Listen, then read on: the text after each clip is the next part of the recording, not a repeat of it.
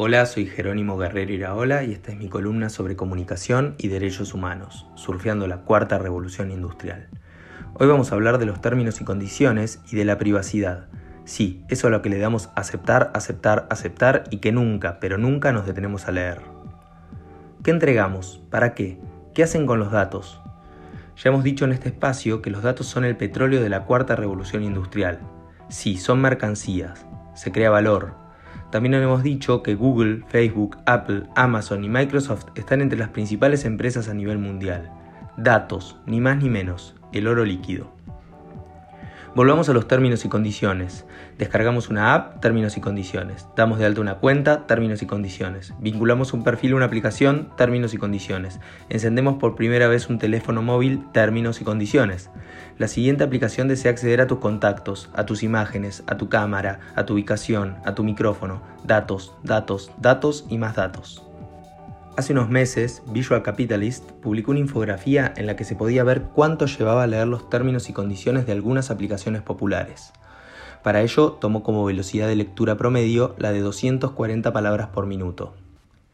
Facebook, 17.12 minutos. Instagram, 9.42. Spotify, 35.48. Twitter, 23.30. Tinder, 25.54. LinkedIn 18 minutos 6 segundos, YouTube 13 minutos 42, Zoom 30.12 minutos, TikTok 31 minutos 24, Netflix 11 minutos. Solo para contrastar, El arte de la guerra, libro de Sun Tzu, lleva 50 minutos. Y Macbeth de Shakespeare 1 hora 11 minutos. Para muestra, alcanza un botón el 93% de las personas entre 18 y 34 años acordamos los términos y condiciones sin leerlos. Y entonces no sabemos qué pueden hacer con nuestros datos. El artículo 42 de la Constitución Nacional, en lo que hace a derechos de usuarios y consumidores, establece que tenemos derecho a recibir información adecuada y veraz. ¿Cumplen estos términos y condiciones con estos requisitos? Carolina Martínez Elevi, Titania en Twitter, hace poco leyó un párrafo de los términos de FaceApp, la aplicación que está de moda.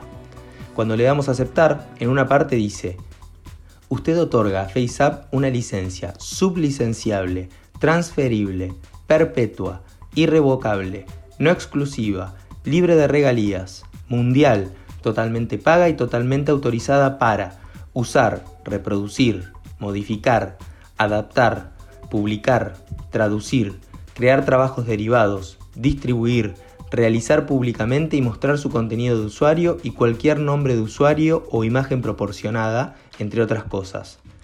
¿Nos debemos o no un debate en torno a la privacidad y los datos? Esto fue todo por hoy, soy Jerónimo Guerrero Iraola y esta es mi columna sobre comunicación y derechos humanos, surfeando la cuarta revolución industrial.